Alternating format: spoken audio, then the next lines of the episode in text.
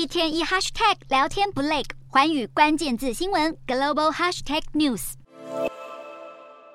这是中国广西桂林市的一处郊区丛林，一座清朝时代的古墓，历史悠久的石碑变成残破不堪的石块，散落一地，记录了盗墓者的罪行。中国警方近期侦破一起跨省的盗墓案件，这起案件要追溯到二零二零年，当时桂林当局接获通报，称有人正在地摊盗卖文物，引发警方展开调查，当场将一名犯罪嫌疑人逮捕，并扣押在场文物，其中包含一顶清朝的凤冠。警方深入调查以后，发现这是一起横跨中国各省份的大型盗墓案件。在审讯的过程中，涉案人员口中还不断提到一件龙袍，更成了案情关键。原来是一名嫌疑人，因为要贩售这件龙袍，便试穿拍照分享到网络上，想要吸引买家，随即被警察揪出落网。中国警方表示，这个盗墓集团的运作模式是透过网络下订单的方式，按照买家需求，有计划的寻找目标。不过，令警方相当无言的是，这些被搜刮的将军罐、梅瓶等，原本价值不菲，却都被盗墓集团贱价出售。包括一个明代的墓志铭，竟然只卖一千多块台币，跌破专家眼镜。